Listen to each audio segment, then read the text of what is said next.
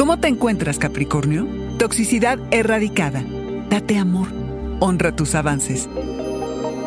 Audioróscopos es el podcast semanal de Sonoro.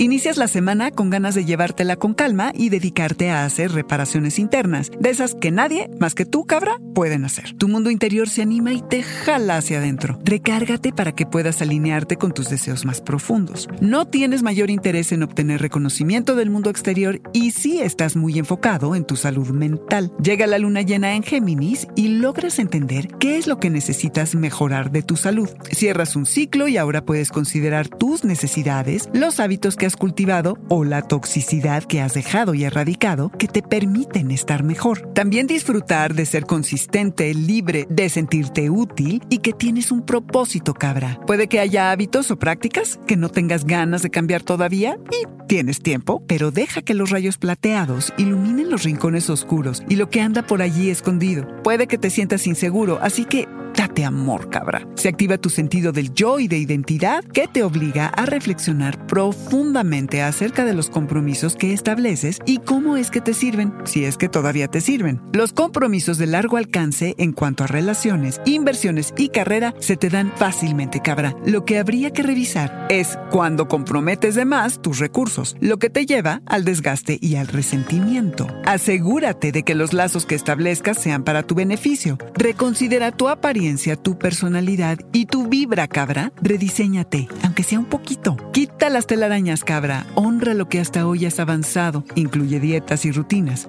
más todo lo que se acumule que sientas que merece una estrellita.